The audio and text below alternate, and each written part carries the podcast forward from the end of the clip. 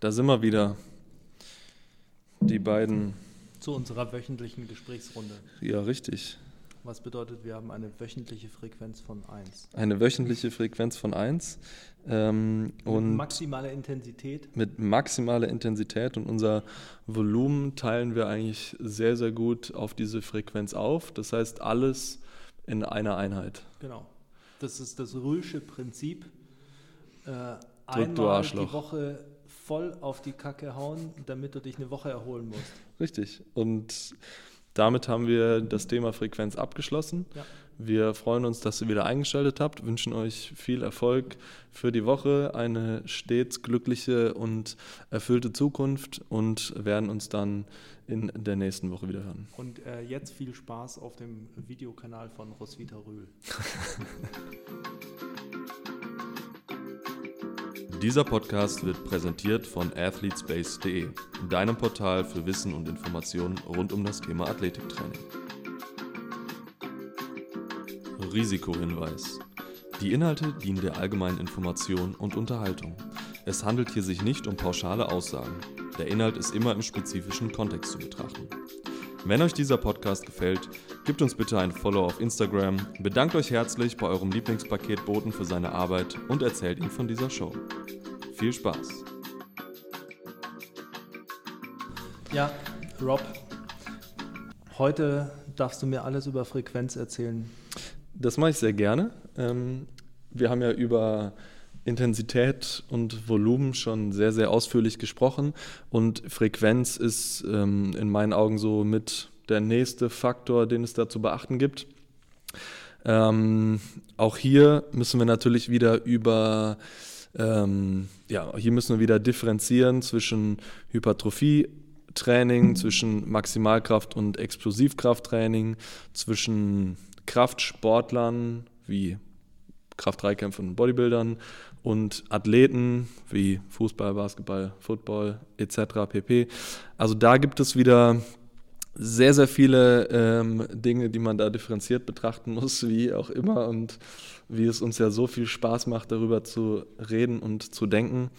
Ähm, und im Grunde genommen, wenn ich, wie wir in der letzten Folge besprochen haben, mein optimales Volumen für eine Woche gefunden habe, stellt sich natürlich die Frage, okay, wie teile ich das denn im besten Fall auf, auf wie viele Trainingseinheiten?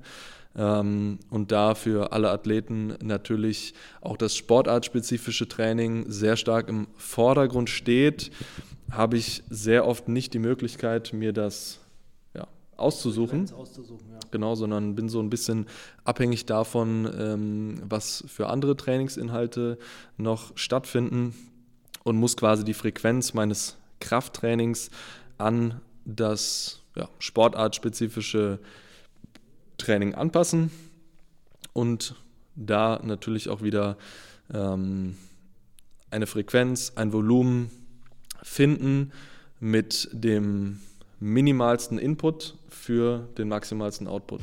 Deutschlands geballte Kompetenz. Den kann man reden. Sebastian und Rob, Es geht hier um Wachstum. zwei Sportler. Für Sportler. Neben ihrer Kondition hat sich auch ihre Geschicklichkeit verbessert.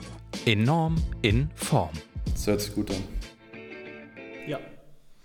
Ähm, also ich glaube, was nochmal wichtig wäre, ist nochmal kurz eine Rekapitulation der ersten beiden Folgen. Äh, ganz knapp zusammengefasst, äh, Intensität kann man objektiv betrachten, also Prozent 1 RM. Subjektiv RIR, RPE, wobei RIR quasi die Schnittstelle ist zwischen subjektiv und objektiv. Ja. Ähm, Intensität ist primär ein Treiber für neuromuskuläre Anpassungen, also alles, was die Ausnutzung der Muskulatur betrifft, aber natürlich auch für Hypertrophie. Volumen ist eher etwas, was eine strukturelle Komponente mit reinbringt, äh, was auch eine metabolische Seite hat und natürlich, wovon man auch zu viel machen kann. Äh, bei Intensität regelt sich das eher ein bisschen runter, weil zu viel Intensität macht man nicht lange, weil das Nervensystem schneller platt ist. Irgendwann bist du einfach durch. Ähm, wenn man jetzt Frequenz betrachtet, ist es ganz richtig, äh, wie du es schon gesagt hast, Äh, die grundlegende Frequenz der Trainingseinheiten ist meistens schon vorgegeben, weil, keine Ahnung, ich habe dreimal die Woche Basketballtraining, einmal die Woche am Wochenende Spiel und habe vielleicht dann eben noch zweimal in der Woche einfach Zeit, um Krafttraining zu machen, dann ist die Frequenz festgelegt. Ähm, wenn man natürlich, je weiter man sich in den Profibereich reinbewegt, desto offener, in einem gewissen Maß offener ist die Frequenz, weil äh, mhm. man dann natürlich nicht einfach noch den Alltag mit einbeziehen muss. Genau, und äh, in dem, zu dem Punkt natürlich nochmal wichtig, dass Stress sich auf alle Systeme auswirkt. Also äh, ein psychologischer Stress weil ich Stress auf der Arbeit habe, wird sich natürlich auch auswirken auf meine Trainingsbelastung. Und dieser, wenn man es jetzt mal als, als eine Stresskapazität ansieht, die man hat, dann wird diese, ja, diese, dieser Eimer natürlich gefüllt durch mein Training, durch allen Alltagsstress und das muss ich natürlich auch untereinander anpassen, weshalb es wieder so schwierig ist, um nochmal auf die letzte Folge einzugehen, durch eine Formel zu berechnen, was das optimale Volumen ist, weil ich halt sehr schwer einschätzen kann, wie viele Stressoren zum Beispiel durch meinen Alltag noch mit reinkommen. Und je professioneller ich meinen Sport betreibe, desto mehr Möglichkeiten habe ich im besten Fall, diesen Stress zu steuern ähm, und mich wirklich nur darauf zu fokussieren, okay, mh, mm, wie viel Stressoren schaffe ich durch mein Training. Ja, äh, absolut richtig. Und um äh, einen meiner Favoriten zu zitieren, Buddy Morris, äh, We as coaches are all stress managers. Yes. Ähm, aber lass uns zu äh, Frequenz zurückkehren. Sehr gerne. Wenn man jetzt Frequenz betrachtet, dann ist natürlich jetzt auch gerade so ein bisschen, das heißt gerade, in den letzten zwei Jahren würde ich sagen, ein bisschen ein trendy Thema geworden, weil man halt einfach, äh, es gab halt einfach Leute in der Forschung, die sich dafür interessiert haben, wie sich es auswirkt. Und das führt natürlich dazu, dass es mehr diskutiert wird. Ähm, da muss man auch wieder sehen, die Forschung war meistens bezogen auf Hypertrophie. Und ähm, in Bezug auf Hypertrophie ist die Frequenz einfach eine Möglichkeit, das Volumen zu erhöhen. Ähm, also ist das der größte Schlüssel dafür. Ja. Ähm, allerdings, gerade für Athleten ist das nicht unbedingt äh, der Schlüssel, wie wir in der letzten Folge erklärt haben, weil Volumen auch ungewünschte äh, Nebeneffekte hat für Athleten. Aber ein Punkt, den wir auch schon angesprochen haben in äh, der GameSpeed-Staffel, ist Microdosing. Und Microdosing ist natürlich etwas, was auf Frequenz basiert. Ja. Das bedeutet, man erhöht die Frequenz eines Trainingsinhalts und senkt aber äh, das, den Umfang pro Einheit. Das bedeutet, wenn wir es jetzt auf Kraft oder auf äh, Sprinten nehmen, ich mache nicht äh, fünf Einheiten mit 100 äh, Metern, also 500 Meter gesamt, Nein, jetzt habe ich es genau falsch gemacht. Ich mache nicht, äh, ich nicht, mach eine Einheit zwei mit Einheiten mit ja. je 250 Metern, sondern so. ich mache fünf Einheiten mit je 100 Metern. Ja. Das bedeutet, die Belastung pro Einheit ist niedriger, der ja. Impact ist auch niedriger. Ähm, also die Anpassungen, die ich vielleicht bekomme, sind nicht so krass, aber es ist natürlich viel einfacher und schneller zu regenerieren. Ja. Und alle zentralnervösen Faktoren, also alle koordinativen Faktoren, sind erhöht. Das bedeutet, ich kann viel schneller meine Technik verbessern zum ja. Beispiel. Und das Gesamtvolumen von 500 Meter hast du halt immer noch in der Woche, nur halt anders aufgeteilt. Genau. Ich glaube, es ist, was das Thema Frequenz angeht, also die für mich entscheidende Frage ist, für, also möchte ich strukturelle Anpassungen schaffen oder möchte ich neuronale Anpassungen schaffen?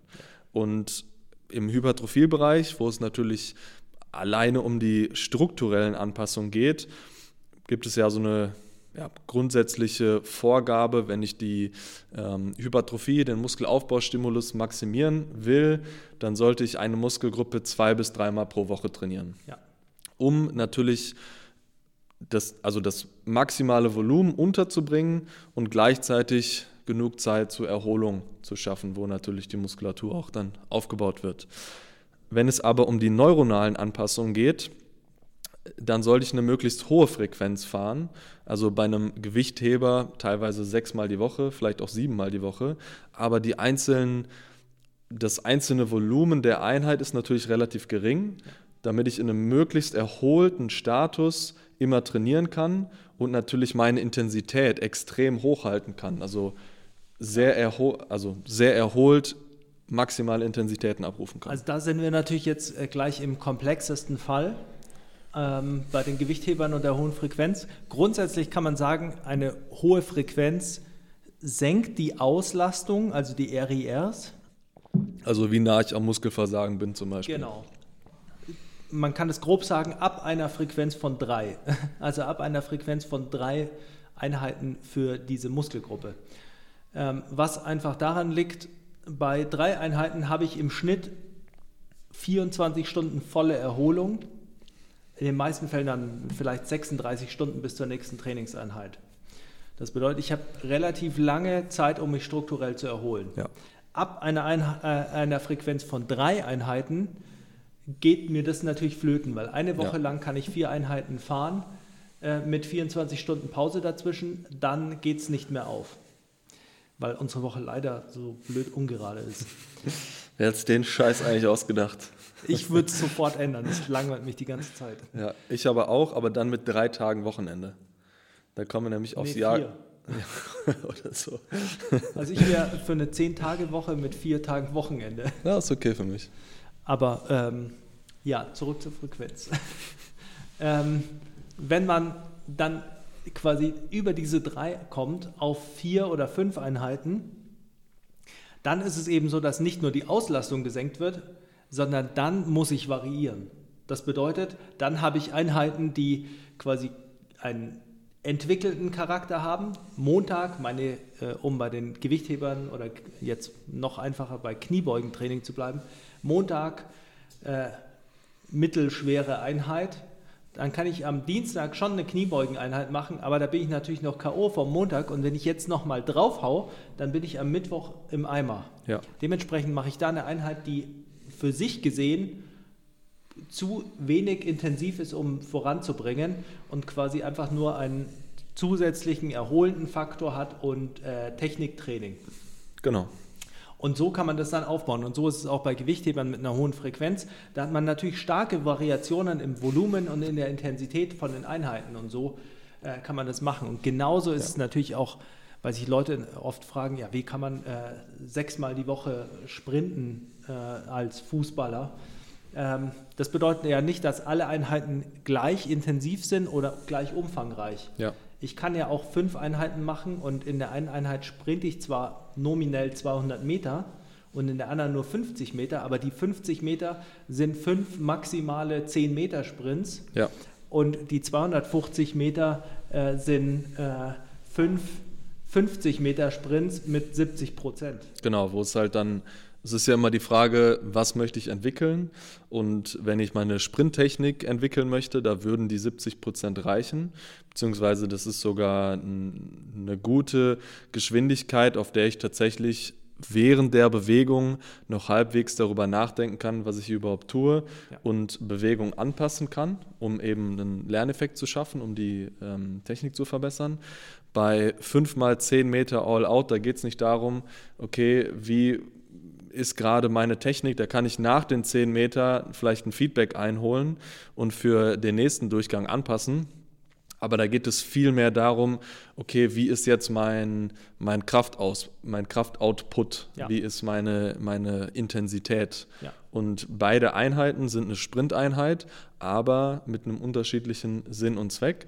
Im Großen und Ganzen der Woche ist es natürlich dann ein Zusammenspiel, was dafür sorgt, dass ich im besten Fall den größtmöglichen Fortschritt erreiche. Genau.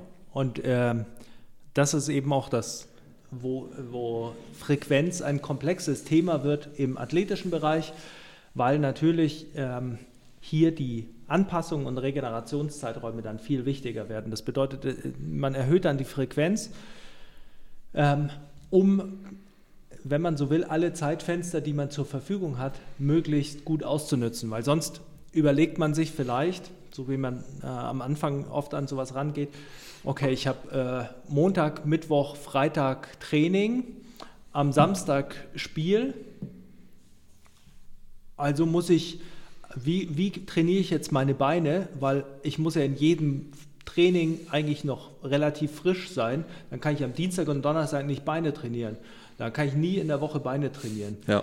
Äh, dann muss man sich halt überlegen, vielleicht trainiere ich die Beine am Montag relativ schwer, weil äh, nach der ersten Trainingseinheit, weil dann kann ich mich erholen eineinhalb Tage äh, bis Mittwoch und am Mittwoch mache ich dann eine regenerative Laufeinheit und solche Sachen. So kann man das dann planen, dass man eine möglichst hohe Frequenz an Trainingsinhalten hat, die sich gegenseitig unterstützen.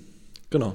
Und äh, dann wird die Frequenz eben ein, ein äh, quasi ganz, ganz elementares Tool in der Trainingsplanung. Ja, und was da natürlich wichtig ist, ähm, ein, Training ist natürlich relativ gut steuerbar von Volumen, von Umfang und Intensität her. Ein Spiel eher weniger.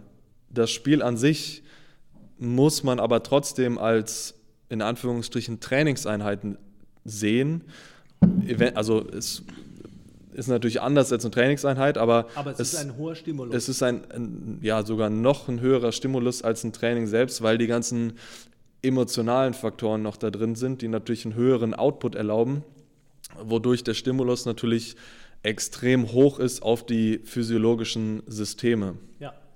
Und demnach muss ein Training, äh, muss, muss ein Spiel natürlich auch immer eingerechnet werden und eventuell auch, es kann ja sein, ich spiele mal nur 30 Minuten, ich spiele 60 oder 90 Minuten, ähm, dass das eben relativ variabel auch mit eingerechnet wird. Und ja. deshalb ist ein, eine Trainingsplanung für Athleten natürlich auch noch ja, schwieriger oder bedarf größerer ähm, Anpassung als für einen Kraftsportler zum Beispiel, weil es eben so viele Trainingsinhalte gibt, die teilweise unvorhersehbar sind, aber diese trotzdem miteinander kombiniert werden müssen. Im gleichen Fall aber ist der Athlet im Krafttrainingsbereich nicht so fortgeschritten wie ein Kraftsportler, was es natürlich wieder einfacher macht, weil du mit relativ wenig sehr viel erreichen kannst. Ja. Und das ist also all die Punkte, die du gerade aufgezählt hast, legen die Frequenz als äh, quasi probates Mittel ein bisschen näher, weil eben die Auslastung nicht so hoch sein muss, wenn die Frequenz höher ist. Jetzt ist es so, wenn die Leute quasi einen nicht fortgeschrittenen Status haben in, im Krafttraining, dann braucht man keine so hohe Auslastung, also kann man ja. Sich die höhere Frequenz auch zunutze machen, um zu steigern. Ja. Ähm, und der Vorteil daran ist natürlich, dass man wieder nicht so viel strukturell anpasst. Also die werden nicht einfach immer muskulöser, sondern äh, man versucht es so einigermaßen gleichmäßig voranzubringen. Plus äh, die Erholung von den einzelnen Einheiten ist schneller und dementsprechend kann man es leichter einbauen. Genau.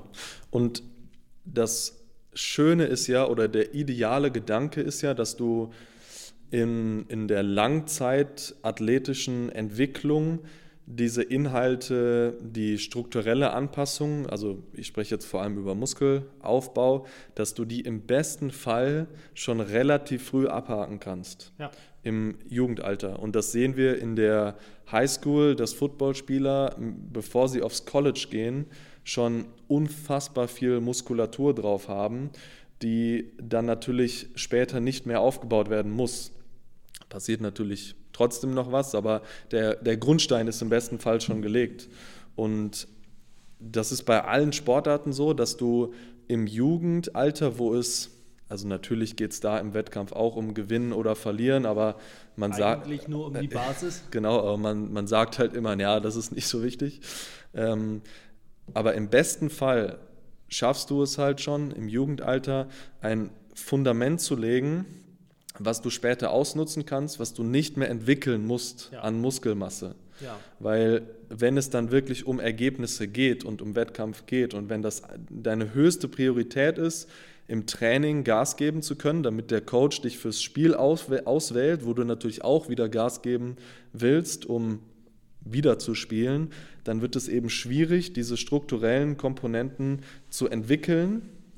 Deshalb im besten Fall das vorher erledigt haben, Haken dran oder nur noch oder zu einem sehr, sehr großen Teil entwickelt haben, damit man dann von dieser erhöhten, also das, damit man dann auch eine erhöhte Frequenz anwenden kann, wo es eben nur um diese neuronalen Anpassungen geht, um das, was strukturell schon vorhanden ist, auszunutzen. Ja. Ich würde sogar so weit gehen, ähm, auch zu sagen, eben, wenn man einen idealen, eine ideale Entwicklung in der Jugend äh, äh, anlegen wollen würde, dann wäre es so, man will alle koordinativen Grundlagen legen, also gute Sprinttechnik, gute Richtungswechsel technisch. Die müssen nicht maximal schnell sein, weil das ist, wäre ja das Ausnutzen, sondern man sollte Fokus darauf legen, das zu entwickeln.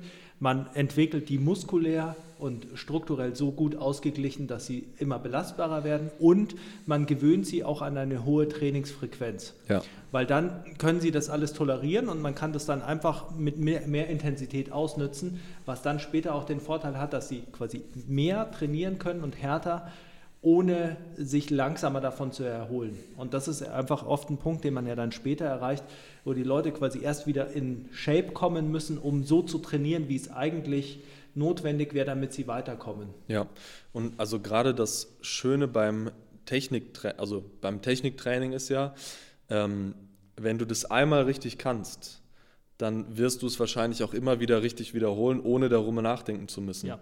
Deshalb ist es so wichtig, schon in früherem Alter die technische Kompetenz zu entwickeln, damit Bewegungen technisch korrekt ausgeführt werden können. Ja. Weil wenn sie einmal falsch einprogrammiert sind, dann wird es wirklich, wirklich schwierig, das Ganze wieder rauszubekommen. Vor allem unter der Prämisse, dass man im Erwachsenenalter in, der, in, der Leistungs, äh, in den Leistungsmannschaften natürlich einen viel, viel größeren Druck hat, wo es dann nochmal schwierig ist, das zu verbessern.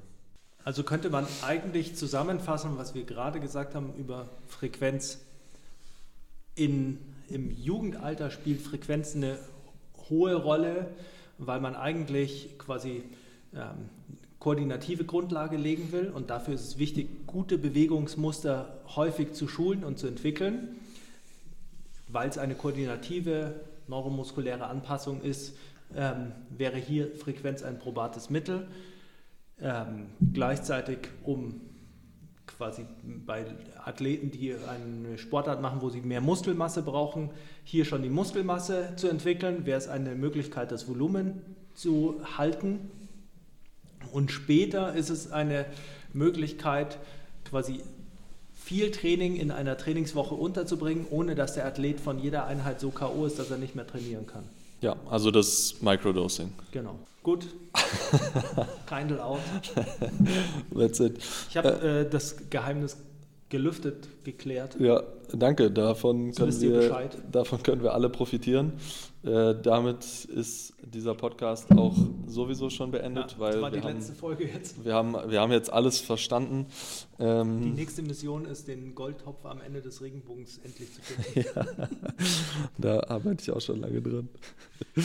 ähm, ja, also ich würde sagen, wir haben das Thema eigentlich relativ umfassend behandelt. Wie gesagt, nochmal hier Takeaway die Frage, will ich strukturelle Anpassungen schaffen, also Hypertrophie, Muskelaufbau, oder möchte ich neuronale Anpassungen schaffen? Ähm, einmal im Sinne von ja, Kraft, Maximalkraft und Explosivkraft oder auch im Sinne von äh, Technik lernen. Ähm, strukturelle Anpassungen werden eher erreicht durch eine etwas niedrigere Frequenz, zum Beispiel von ich trainiere eine Muskelgruppe zwei bis dreimal die Woche und dafür aber mit einer hohen Auslastung. Ja. Also sehr nah an, an der Erschöpfung und neuronale Kraft und Technik, Anpassungen werden erreicht durch eine möglichst große Frequenz mit einer niedrigeren Auslastung. Das heißt, ich ähm, gehe, gehe nicht so nah dran an die maximale Erschöpfung, um eben da durch Wiederholung und Wiederholen der Trainingsinhalte den größtmöglichen Benefit zu ziehen. Ja, man, also man kann ja auch ein bisschen beobachten an dem, was sich so durchsetzt in den einzelnen Bereichen, kann man ein bisschen beobachten, wofür sich äh, bestimmte Frequenzen eignen und mhm. sich dann Gedanken darüber machen, warum. Und das ist vielleicht hilfreich oder vielleicht für viele Trainer auch hilfreicher, als nur die Studienlage zu betrachten. Nicht, dass die Studienlage nicht wichtig ist. Äh, jeder, der mich kennt, weiß, dass, sowas, dass ich sowas wichtig finde. Aber wenn man sieht, dass Bodybuilder, die vielleicht noch Zusatzmittel haben, aber wenn man mal die nimmt, die keine Zusatzmittel haben, dass die, bei denen sich eher eine Frequenz einschleicht von zweimal in der Woche eine Muskelgruppe richtig hart rannehmen, weil sie es einfach nicht häufiger aushalten auf lange Zeit, dann setzt das schon ein Zeichen. Wir haben hier zweimal in der Woche Muskelgruppe, Hypertrophie ist das Ziel und eine maximale Auslastung. Wenn wir dann Kraftsportler sehen und auch hier wieder die nehmen, die nicht enhanced sind, dann sieht man bei den Powerliftern häufig, dass je nach Übungsgruppe, Kreuzheben belastender, Kniebeuge weniger belastend, Bankdrücken am wenigsten belastend, die Frequenz meistens schon ein bisschen höher ist. Also man hat oftmals so Kreuzheben ein bis zweimal die Woche, meistens zweimal in der Woche, äh, Kniebeuge oftmals zwei bis dreimal in der Woche und Bankdrücken eigentlich dann meistens schon dreimal in der Woche, teilweise auch ein bisschen mehr. Ja. Das bedeutet, hier sieht man schon ein Ansteigen der Frequenz, weil Hypertrophie nicht das Einzige ist, sondern die Intensität schon zunimmt. Dann haben wir Gewichtheber. Bei Gewichthebern ist die Frequenz meistens noch höher, weil Hypertrophie noch weniger wichtig ist, zentralnervös noch wichtiger. Das gleiche, wenn wir uns Sprinter anschauen. Bei Sprintern haben wir äh, eine hohe Intensität. Das bedeutet, wir brauchen Variationen. Die können nicht jeden Tag maximal sprinten, aber sie haben eine hohe Frequenz an Laufen ja. mit unterschiedlichen Intensitäten. Da haben wir auch mit dem Chris drüber gesprochen. Genau. Die trainieren nur samstags oder sonntags nicht, wenn ich mich recht erinnere. Nur Sonntag. Die haben Montag quasi, Montag intensiv, Dienstag relativ intensiv, Mittwoch Regeneration. Genau. Und das finde ich eine sehr, sehr gute Beobachtung zu gucken, okay, was hat sich durchgesetzt, weil selbst wenn, wenn das jetzt studientechnisch nicht unfassbar bewiesen und erforscht ist, scheint es ja trotzdem einen guten Grund zu geben, warum man das macht. Und man wird ja andere Dinge ausprobiert haben. Verschiedene Nationen haben unterschiedliche Herangehensweisen an Training. Man sieht immer wieder, dass manche Herangehensweisen wahrscheinlich besser sind als andere. Natürlich sind da auch genetische äh, Komponenten und ähm, infrastrukturelle Komponenten wichtig. Aber ähm, es lässt sich in jedem Fall eine Tendenz abbilden und man muss natürlich die Studienlage, die man zur Verfügung hat, immer ganz stark in Relation zu dem setzen, was ist mein Ziel, was möchte ich erreichen, was wollt, also was war die, was war die Studienfrage, was wollte man durch die Studie erweisen, bewe beweisen oder ähm, ermitteln. Ähm, und ja. das sind eben Dinge, die man, die man alle beachten muss. Ähm, und da haben wir uns vorhin drüber unterhalten, auch einfach kulturelle Unterschiede in der Betrachtung von dem, was wichtig ist, was äh, erforscht werden muss. Und da sehen wir im Bereich USA, da wird immer sehr viel ähm, im Kontext äh, Hypertrophie, Muskelaufbau betrachtet. Wenn du dir Europa ansiehst, geht es eher um wirklich die sportliche Leistungsfähigkeit, also um das, was ähm, Maximalkraft, Explosivkraft angeht. Wenn du dir den Osten anschaust, sehr viel durchs Gewichtheben beeinflusst. Ja. Und da ist es natürlich wichtig, darauf zu achten. Ja, absolut. Ich glaube auch, dass man als letztes Fazit oder als Handlungsanweisung vielleicht für alle Coaches auch ähm, und auch alle Athleten mitgeben kann. Man, wir haben jetzt in, in den letzten drei Folgen, also mit dieser Volumen, Intensität und Frequenz besprochen. Und man kann kein Einzel, keine einzelne Metrik nur für sich betrachten, ja. sondern es steht alles immer in Zusammenhang. Wenn ich bestimmte, äh, mir überlege, eine bestimmte Frequenz zu nutzen, dann steht, dann hat das eine Auswirkung auf Volumen und Intensität. Das bedeutet, wenn mir meine Woche schon vorgibt, eine bestimmte Frequenz zu haben, dann trifft das schon Entscheidungen für mich in der Trainingsplanung dafür, wie Volumen und Intensität gewählt werden, um meine Aufgaben zu ähm, erfüllen. Wenn ich ähm, eine, eine freie Struktur habe, dann kann ich mir überlegen, wie wichtig ist Volumen, strukturelle Anpassung, wie wichtig ist Intensität, zentralnervöse Anpassungen, welche Frequenz kann ich wählen, um das am besten zu nutzen. Also man sollte immer diese drei Variablen in Zusammenhang betrachten und nie herausgelöst und dementsprechend auch nie herausgelöst nur sagen, oh, das ist ein super System, das hat eine Frequenz von drei Trainingseinheiten, das übernehme ich, sondern man muss immer sehen, was bringt das mit sich. Genau. Alles hat äh, Vor- und Nachteile. Vor- und Nachteile. Ähm, es gibt immer einen Preis, den man bezahlen muss, Ja. auf irgendeine Art und Weise. Und das ist nichts Negatives, sondern das ist einfach der Lauf der Dinge und das muss man abwägen und für sich selber bestimmen. Und äh, ich finde, das hast du sehr gut zusammengefasst. Ich glaube, die letzten drei Folgen waren unfassbar wichtig, um Krafttraining nochmal besser zu verstehen und auch Trainingsplanung für das Krafttraining nochmal besser zu verstehen.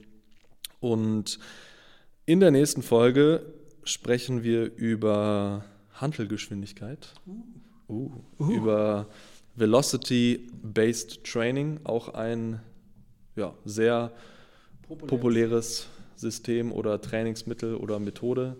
Und da freue ich mich schon sehr drauf. Oh ja, Und äh, bis dahin, lieber Sebastian, bleibt frisch. bleib, bleib frisch und äh, mach's gut. Adios.